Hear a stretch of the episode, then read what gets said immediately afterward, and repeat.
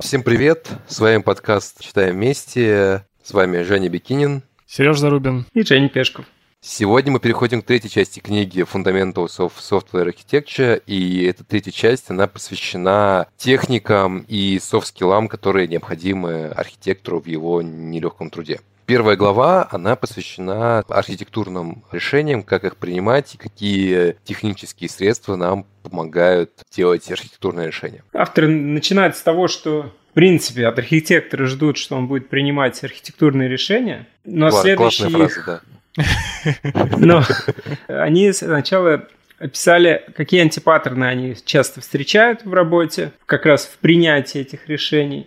И давайте обсудим некоторые из них. Первый антипаттерн — это по-английски covering your assets, по-русски это прикрыть свою задницу, да, он про то, что, ну, собственно, вот тавтология принимать архитектурные решения, собственно, про то, что архитектор не принимает архитектурное решение, потому что как раз боится каких-то вот э, изменений, и он откладывает до максимально возможного, максимально позднего момента, когда эти решения принимать, чаще всего, когда уже становится поздно. Наоборот, тут, когда он вообще решает не принимать решение, просто чтобы не нести потом за него ответственность, не, не быть ну, виноватым, если что-то пойдет не так. Я так понимаю, когда, то есть все-таки им придется принять решение? Нет, почему? Всего... Нет, не обязательно. Ну да, тоже справедливо. Они как раз рекомендуют подождать до последнего ответственного момента, но с целью максимум информации собрать. Да, то есть здесь как раз вот про это в книжке говорится, что есть два способа победить этот антибаттерн. Ты прав, все-таки это больше про непринятие вообще никаких решений. Тогда непонятно, зачем архитектор нужен.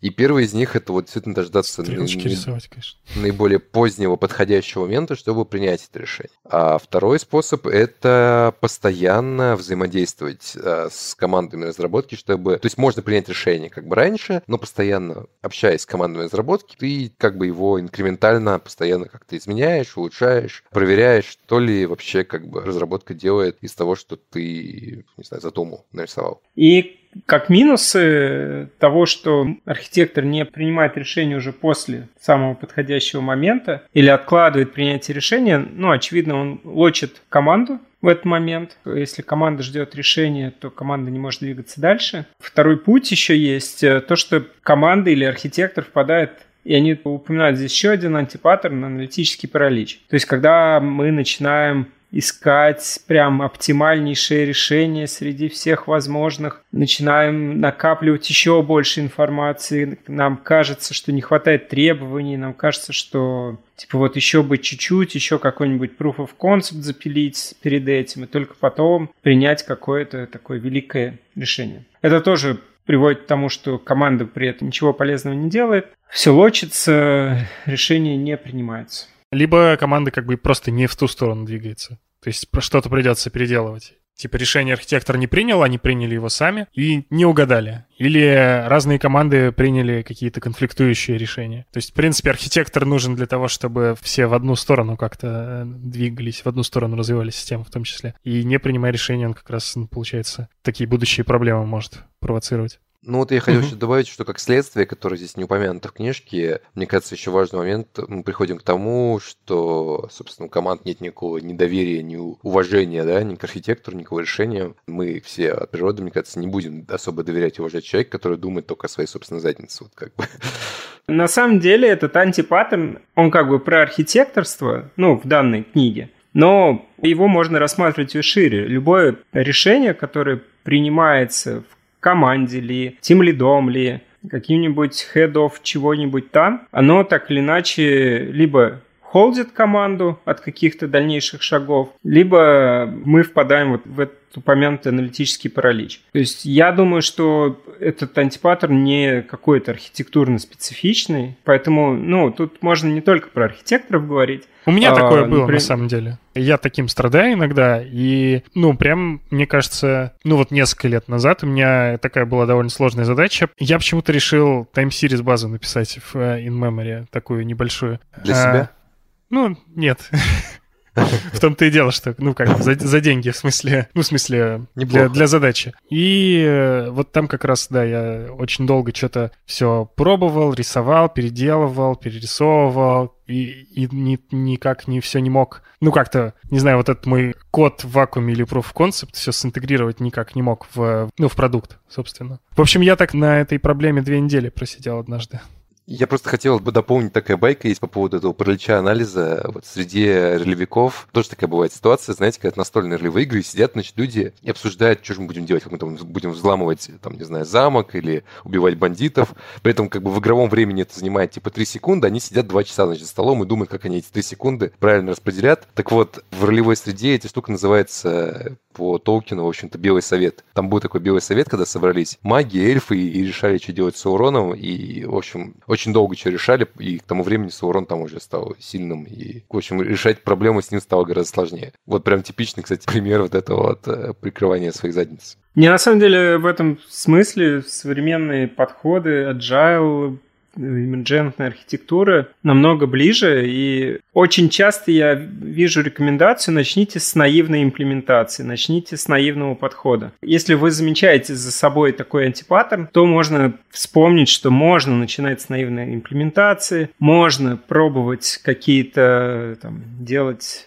не знаю, легковесные решения, которые, возможно, вы выкинете, перепишете, но если вы совсем не можете принять долго решение и понимаете, что вы часто вляпываетесь э, в такую историю, то можно попробовать, ну, возможно, это будет другой крайностью, но а из нее можно выходить тоже. Давайте перейдем ко второму антипартнеру. Если честно, он, ну, не то чтобы не нравится, да, это неправильно сказать, но он мне гораздо ближе, потому что мы реально с этим сталкивались в компании, и тут как бы нет смысла переходить на личности, да, он как бы не привязан к конкретному человеку. В общем, паттерн называется день сурка. Значит, если мы как бы победили свое вот это вот паралич анализа, победили свое прикрывание задницы, наконец-то начинаем принимать решения, фиксировать решения, берем на себя какую-то ответственность. А что мы делаем так-то и так-то? То к нам сегодня один приходит человек, спрашивает, почему мы делаем так-то и так-то. Ты ему, ну, первый раз рассказываешь, наверное, с воодушевлением. Через неделю приходит другой человек, спрашивает, а почему все-таки мы делаем так-то и так-то? Ты уже с чуть меньшим воодушевлением, возможно, даже более складно, но уже менее воодушевленно рассказываешь, почему мы делаем так-то и так-то. Потом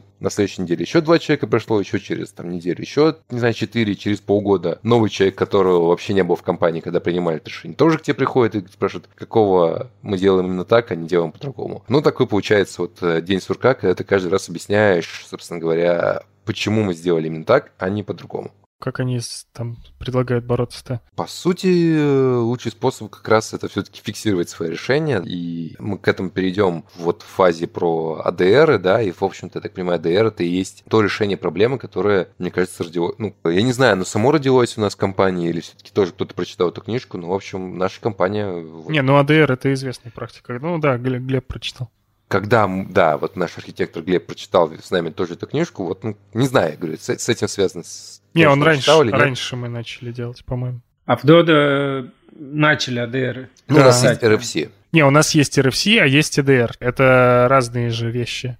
Да, но мы давайте чуть позже к ним перейдем. Вот прям расскажем еще по третий антипаттерн. А третий антипаттерн – это email-driven architecture собственно, мы, нас задолбало, да, всем объяснять несколько раз. Мы поняли, что надо как-то решение все-таки фиксировать, и не только держать в голове. И вот начинается, ну, вот как бы тут вот пример в книжке, это мы шлем всем e-mail, что вот мы приняли такое-то решение, там, и так далее. И там в e-mail могут быть причастные, непричастные, в общем, e-mail теряются. В принципе, мне кажется, в современной, да, или не только в современной, но вот в компаниях типа нас, у нас Нету особо почты практически никакой рабочей. Мы используем Slack, но там на самом деле та же самая ситуация. То есть ты можешь где-то описать в каком-то там канале или трейде свое решение, вы даже можете его обсудить, подискутировать. Потом трейды теряются, каналы закрываются, вновь пришедшие люди, опять же, не знают о том, что оказывается в каком-то канале там полгода назад было какое-то обсуждение. В общем, проблема, условно говоря, локации, да, и сохранения локации в смысле местонахождения, да, и сохранения информации, она все равно остается. И вот как раз, чтобы вот со всем вот этими ну, тремя, да, или антипаттернами побороться, ну вот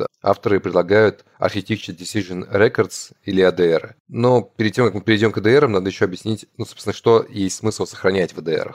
Я вернулся еще чуть-чуть про email. Давай. Как я понял, еще важный посыл, что email, Slack, ну, не являются... Ну, ты, по сути дела, ты и сказал, но так немного сфокусирование. То, что они не являются системами хранения документации. Они не предназначены для этого. Да, вы можете в почте хранить документы, они у вас будут. Вы можете хранить свои документы в Google Доке, и тоже они там будут. Но если у вас нет нормальной навигации по ним, нет нормального поиска какого-то понятного всем, кросс-ссылок, то это все будет работать очень плохо. Плюс email и Slack очень зависит от пользователя, что-то кому-то было, у кого-то не было, какая-нибудь рассылка даже, если ты мог почему-то не получать ту рассылку, не быть в нужной группе в тот момент. Просто не работал еще. Типа пришел недавно, ты условно только с определенного момента начнешь получать эти, эти все ADR. Поэтому выбор э, системы для вот, текстовой документации очень важен.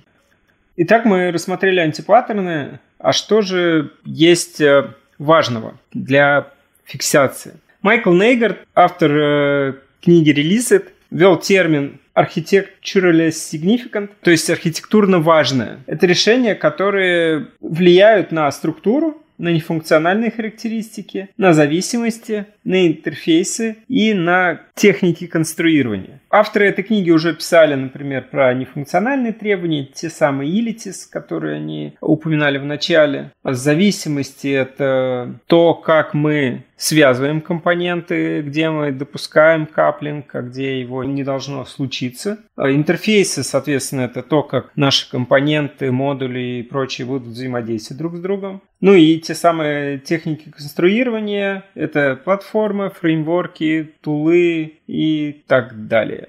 Ну, в общем, идея в том, что если у вас в решении есть что-то из этих там пяти составляющих, вот это надо фиксировать. И предлагается как раз-таки использовать достаточно строгий формат, который называется ADR или ADR, Architecture Decision Record. Давайте вкратце поговорим про структуру. Собственно, на самом деле ничего в нем сверхъестественного нет. Это просто такой документ, в котором есть вот определенные как бы, поля, которые авторы предлагают заполнять. Я хочу сказать, что в нем ничего сверхъестественного нет. Да? Любой человек, в принципе, может написать это ADR. Он никак, это не какая-то там, не знаю, там RFC по сетям или там по аутентификации и так далее. В общем-то, вполне эти вещи можно писать человеческим человеческим языком. Ну, собственно, у него должен быть заголовок, который описывает, какое решение мы принимаем. Вот. Причем желательно еще указывать номер. Обычно их указывают номера, и прямо вот по порядку начинается с одного. Там 1, 2, 3, 4, 5 и так далее. Дальше статус. Ну, не знаю, дефолтные proposed, accepted и так далее. И superseded, нет. Подожди, я думаю, статусы не прибиты палкой. Superseded важный, потому что это значит, что мы ADR не меняем после того, как они приняты, а мы их типа... Мы не меняем само как бы решение, но мы зам... можем заменить это решение. Хотя, ну, возможно, я не прав насчет того, что они не прибиты, потому что авторы упоминают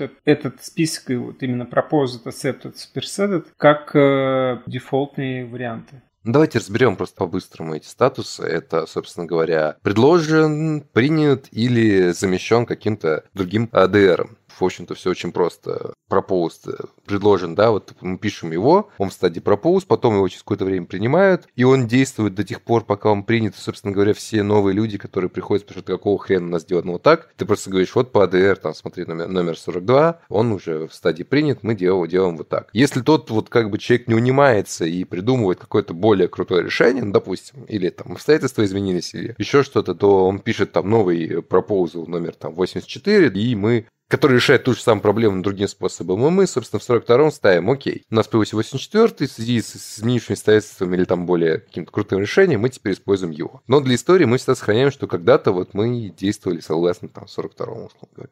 Ну да, чтобы, наверное, не знаю, не перебываться обратно. Да, в том числе и чтобы не перебываться обратно. Ну, еще они отдельно отмечают, что к ADR еще прилагается процесс RFC, то есть Request for Comments, и там основная идея в том, что вот мы когда пишем какой-то документ, у него есть дедлайн, до которого мы собираем комментарии. И это важно как раз, чтобы не попасть в ситуацию анализис парализис. Ну, и с другой стороны, попасть в ситуацию, что я вот, как мы посовещались, я решил и вот так вот тоже. На самом деле, как я это понимаю, по крайней мере, для себя, вот как раз скорее ADR в статусе пропост это некий RFC, да, а потом, когда мы собрали все вот эти вот комменты и как-то либо на них ответили, либо приняли их во внимание, либо даже что-то изменили, мы потом после этого принимаем все, и он становится в статусе accepted.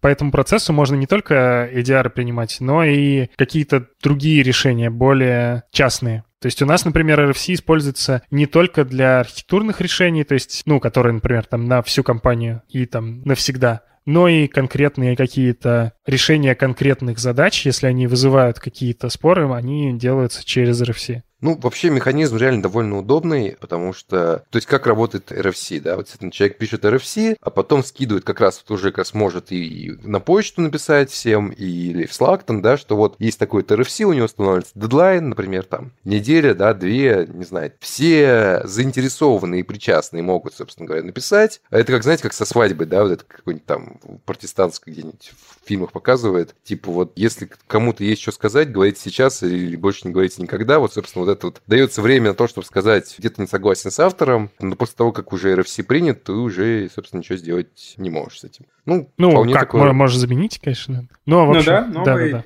предлагаешь новый. Ну, но да. ты предлагаешь новый, ты не заменяешь старый, как бы, это, мне кажется, все-таки важно. Ну, еще я хотел немного рассказать, как RFC устроен конкретно в Dodo, там чуть подробнее. У нас, например, не обязательно писать RFC, если решение не вызывает споров. Или, например, если оно мало кого касается. Или если оно откатываемое. То есть, если мы решили что-то попробовать, то, соответственно, нам можно не спрашивать у всей компании комменты, и таким образом мы снижаем как бы вот этот поток этих RFC, которые надо комментить, потому что это тоже, получается, на всех разработчиков ложится эта нагрузка, потому чтобы их прочитать внимательно, откомментить, там какой-то диалог еще завести. Плюс у нас еще есть правило, что если не удается достигнуть консенсуса, то, соответственно, там либо через, по-моему, 50 реплаев, что ли, в труде. Мы да, обязаны да. встречу собрать. Либо, либо написать RFC сейчас. Ну да. Не, ну если, если условно ты в процессе обсуждения RFC тоже не можешь к консенсусу прийти, там как-то, ну, асинхронно, то, соответственно, надо собрать какой-то звонок минимальным количеством людей и там уже более интенсивно это все обсудить.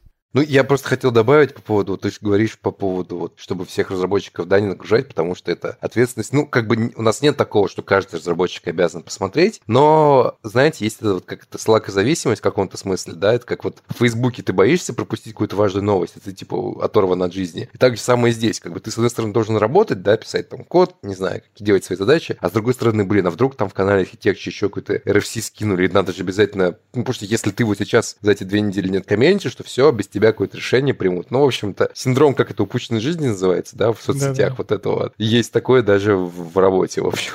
Ну, у нас, кстати, да, вот что, чтобы такого не было, принято еще тегать просто тех, кто ты точно знаешь, что заинтересован как-то в твоем RFC, который ты предлагаешь. Ну, это у нас относительно типа небольшая компания все-таки считаю, да, когда там ты можешь поименно помнить тех, кого надо тегать, да, вот как бы. Если у тебя компания сильно больше, наверное, таких уже возможностей не будет. Ну, не знаю, мне кажется, что ты, как это сказать, ты понимаешь, какие ты сервисы или части процесса затрагиваешь, и, соответственно, но даже если ты не знаешь, то ты смотришь где-то в э, документации, где-то кто там за что отвечает, типа в структуру компании или там в табличку ownership сервисов. Ну, справедливо. Еще следующий пункт, значит, ADR — это контекст.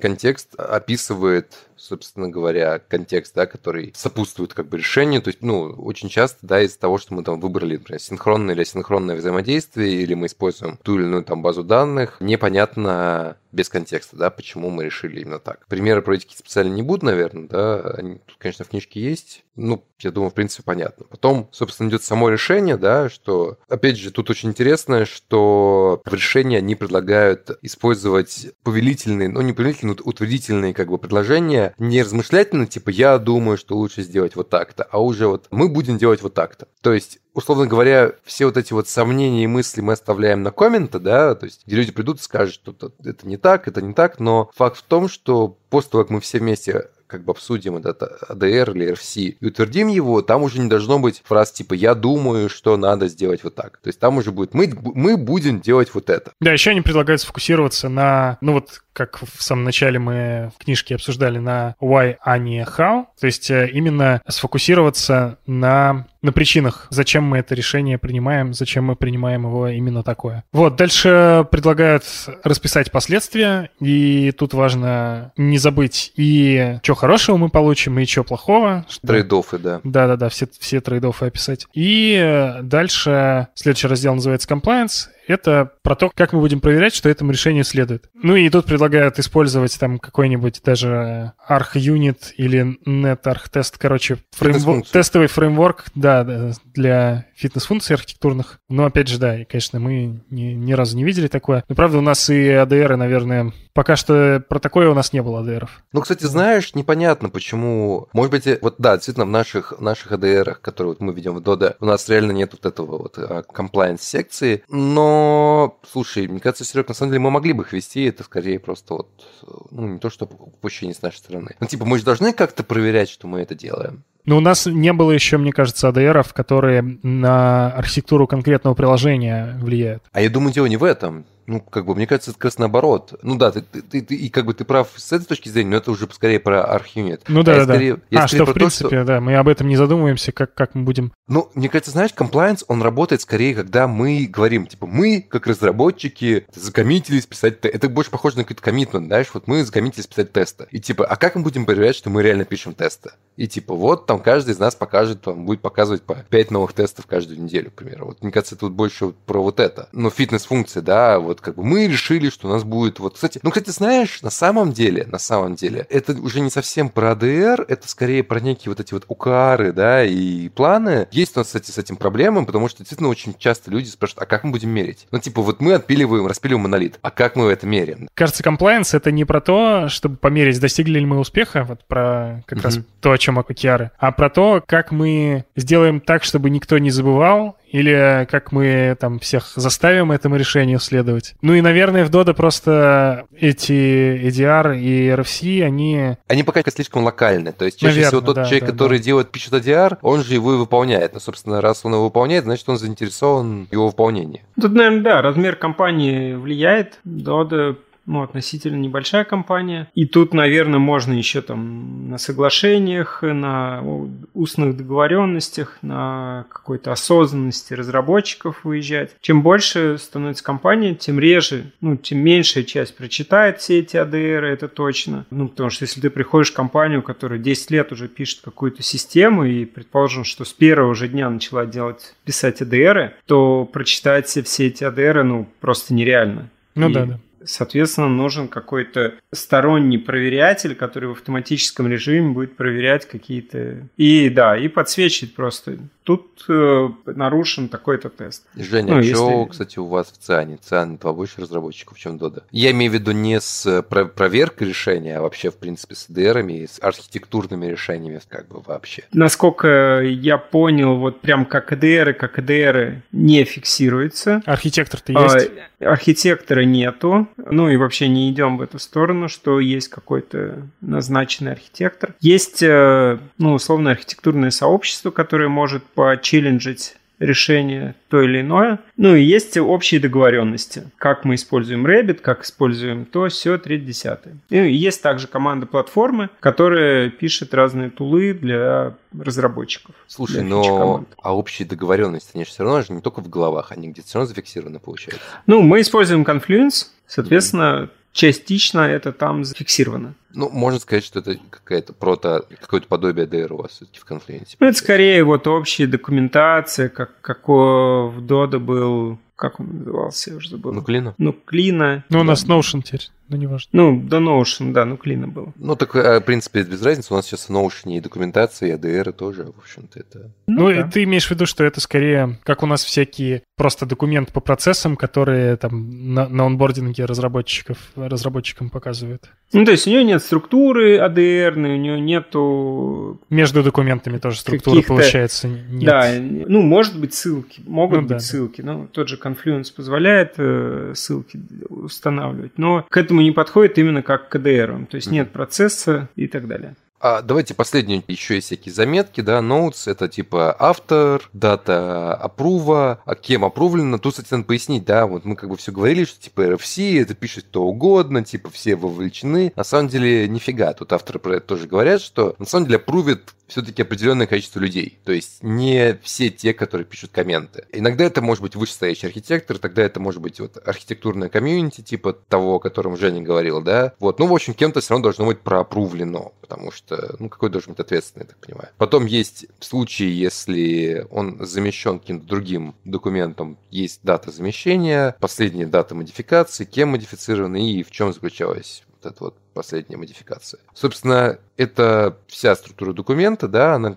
достаточно простая, она реально может вести в достаточно свободной форме. Здесь действительно важнее, наверное, не сам документ, а вот этот процесс. Ну и хранение в том числе. Хранить можно как бы, да, вот либо в какой-нибудь там тоже Confluence или там Notion. Сейчас эти Notion, я смотрю, очень популярен стал. Как вариант еще предлагает хранить даже в Git, но в Git типа не у всех есть доступ, но типа тоже можно. Мне не очень понятен этот посыл, ну также и в Notion может не у всех быть доступ, еще куда-нибудь может. Нет, скорее, скорее я думаю, они имеют в виду, что не всем легко гитом пользоваться. Ну да, да, он все-таки он как бы он как-то девелопер-центричный, да, то есть тут вроде как ADR можно вот еще они дальше рассказывают, что можно использовать для документации, для стандартов, и тогда вот как бы действительно удобнее его в виде каких-то вот выгружать в виде более красивых, я не знаю, страничек, которые умеет делать как раз какие-нибудь там нуклеины или Confluence, и которые, наверное, менее, в меньшей степени умеет Git. Хотя Git тоже GitHub, я имею там в Markdown вполне может отобразить. Все красиво. Ну, важно понимать, что, ну, и в начале авторы это писали, что ADR это все-таки текстовый формат преимущественно. Я думаю, что допустимы картинки, да, если надо что-то проиллюстрировать. Ну да. Они допустимы, но в целом это все-таки про текст. Ну да, ну я думаю, там смысл в том, чтобы оно индексировалось, чтобы можно было найти, чтобы да, ну, легко можно было про, просканировать как-то глазами это все, если ты уже открыл и ищешь там что-то конкретное. И в этом смысле мне вот Git, например, очень откликается тем, что там э, история документа есть, и легко сравнивать. Но зато, зато поиск плохой. Поиск ужасный. Поиск ужасный, да, тут я соглашусь. То есть, типа, То есть, полнотекстового, полнотекста... нечеткого поиска никогда у тебя не будет, ни в, ни в каком, ни в гитхабе, ни вот SourceGraph мы, мы же начали использовать. Ну да. Там все равно, там, конечно, он сильно круче, чем в гитхабе, но он все-таки про код. В коде тебе mm-hmm. практически никогда не нужен, ну, вот этот нечеткий поиск, там, что кто-нибудь опечатался как-нибудь, еще что-нибудь. Там даже скорее про окончание, особенно если мы говорим про русский язык. Ну да, да, да, кстати, да, про, про разные Тот же Slack формы. не умеет искать нормально. Да? На русском не умеет? Slack, Slack очень хитрый ищет, короче. Он ищет по словоформам, но не по вхождению. Короче, Типа, условно, если у тебя есть космический, то по космосу ты это космический не найдешь. То есть и, под, и по космосу не найдешь. Понятно. В книжке еще предлагает использовать EDR в качестве стандартов, причем объясняет это следующим образом, что вот стандарты, они, если спущены сверху, да, и не имеющие под собой какое-то там обоснование, они, ну, они, условно говоря, людям, там, разработчикам, они не ясны, и они, собственно, не соблюдаются. То есть они могут не соблюдаться осознанно, неосознанно, да, и так далее. Вот если использовать EDR в качестве стандарта, то, в общем-то, мы решаем вот эту проблему непонимания, откуда стандарт появился, да, как раз у человека, в принципе, после чтения DR появляется понимание, почему мы делаем так-то и так-то, почему это реально стандарт, да, и он как бы вот со своей вновь приобретенной осознанностью, он как бы вот, ну, опять же, по версии авторов книжки, он начинает следовать стандарту добровольно, да, и осознанно. Как бы. Ну и не забывает, что самое главное, потому что если он его понял, он, скорее всего, его и запомнит лучше. Да, в том числе. Ну, я подводя итоги про ADR, да, хочу сказать, что вот когда мы ввели у себя их в компании, ну, в виде RFC, EDR. Ну, как-то стало не то, что веселее, реально стало структурнее. Может быть, срачей стало не, не, не сильно меньше, но они хотя а бы... мне кажется, меньше. Ну, и меньше срачей, да. Ну, были парочку последних срачей, но они хотя бы, знаете, как если раньше срачи заканчивались реально ничем, потому что вот, типа, я бы остался при своем мнении, ты остался при своем мнении, мы там поссорились, друг друга потроллили и разошлись. Теперь как-то у этого всего есть хоть какой-то вот, не знаю, системный выход, да, вот в виде того же самого DR, RFC, который так или иначе через две недели там будет, условно говоря, принят, ну или отклонен. И, в общем, если у вас до сих пор нету, вот как вот в Циане, то я рекомендую. Мне прям понравилось. Прям прикольная штука. Знаете еще о чем хотелось бы поговорить? Смотрите, в том же Дода ADR, про ADR знали, ну, три года назад знали уже. Ну да, да. То есть были подходы на самом деле. А что тяжелее всего заходит? Вот какие вы можете дать рекомендации людям, которые будут на старте, и как преодолевать мне кажется, что главное, чтобы был какой-то ответственный, который будет за этими всеми срачами следить, да, архитектурными, и ну, как бы все время подсовывать, типа, а напиши ADR, а напиши RFC. А вот, типа, мы уже что-то долго тут договариваемся, давайте письменно. И, в принципе, как только, мне кажется, Глеб взялся за это, как только он сказал, ну, типа, начал, как сказать, заставлять, короче, документы писать вместо срачей и вместо только устных встреч, они как-то постепенно начали входить в привычку, и теперь уже, ну, ему даже, в общем-то, и не приходится это делать. Плюс там еще были вот у него четкие правила, да, когда можно это не делать, когда обязательно делать. То есть, если у нас решение всеобщее, ну, то есть всю компанию затрагивает или неоткатываемое, то, значит, его обязательно нужно как-то обсудить в каком-то документе. То есть это может быть там RFC, ADR, неважно, но точно должен быть документ с какой-то четкой структурой. Вот я просто хочу, да, дополнить, Серег. Это реально во много, как любой инструмент, да, он тем сильнее, чем больше людей в него верит, да, как бы, условно говоря. Вот если вот есть уважение, да, там, к практике, к инструменту, к человеку, который, ну, уважение, скорее, доверие, да, вот это вот, наверное, к, вот к человеку, к практике, да, вот процессу, то, собственно, он и будет развиваться. Если вот этого доверия нет, потому что приходит вот этот самый архитектор, который, условно говоря, там на этапе еще прикрывание своей жопы, простите, и говорит про вот то, что мы там будем сейчас вводить какие-то вот АДРы, ну, его все пошли нафиг, как бы. Если он один будет их писать, тоже это не имеет, наверное, смысла. Да. Ну, или, да. или точнее как, может, он и будет их один писать, но если он не будет как бы фидбэк собирать и не будет... RFC, собственно, не будет, если... Ну да-да-да, никто не сможет в этом поучаствовать, то это как- как-то немного получается в пустоту, в одни, в одни ворота, короче. Наверное, вот, да, еще важно получается, чтобы обязательно было публичное обсуждение какое-то асинхронное и такое, чтобы и не слишком долгое, типа не месяц, и не слишком короткое, что все успели, то есть там не, не три дня. А поделитесь тогда, как вы ведете асинхронное обсуждение. Ну, у нас... Это в том же Notion или... Ну, пра- правило такое, что ты пишешь документ, ну, какой-то драфт пишешь как-нибудь, может быть, даже не совсем до конца скидываешь в канал в Slack в Architecture, там кратко в самом сообщении, в, ну, как бы в начале треда описываешь, что за ADR зачем, тегаешь, ну, людей, которым это важно знать, и все. Ну, и говоришь, типа, до какого числа дедлайн по комментам. Я еще просто в плюс, да, ADR накину, даже если, вот как вот правильно Серега сказал, это драфт, и он там не идеален, и вообще он, может быть, не совсем связан с этой архитектурно значимыми решениями, или вообще он там не совсем составлен, допустим, по правилам, он все равно реально, на мой взгляд, опять же, это очень классная практика для того, чтобы учиться как бы выражать свои мысли, вот как, ну, не, то, что на бумаге, да, фиксировать свои мысли как-то структурированно более, да, вот, э, условно говоря, аргументированно. Ну, это реально классно. То есть вот как бы с появлением вот в нашей компании, еще раз, для меня реально стало прозрачнее. Вот реально стало понятнее, а, кто что делает, кто какие решения принимает, насколько сложные. Ну, насколько сложные, в общем. Почему? Ну, не всегда почему, но, в общем, как-то как вот стало в любом случае прозрачнее работа других команд, людей в других командах. Это, мне кажется, это реально крутая практика. Я думаю, мы на самом деле приложим ссылку на наш RFC темплейт. Он, в принципе, хорошо, я считаю, описан и по-русски. И, возможно, даже еще на наш вот как раз фреймворк принятия решений. Я думаю, что это тоже будет полезно. На сегодня, наверное, все. И в очередной раз я хочу просить вас написать какой-нибудь фидбэк в нашем телеграм-чате, потому что нам действительно это очень-очень важно. Не обязательно фидбэк по этому подкасту. Давайте скажите, не знаю, есть ли у вас ADR или RFC в компании, как вы принимаете, как вы где-нибудь фиксируете архитектурные решения, вообще, что вы думаете про эту практику. Ну, пишите что-нибудь.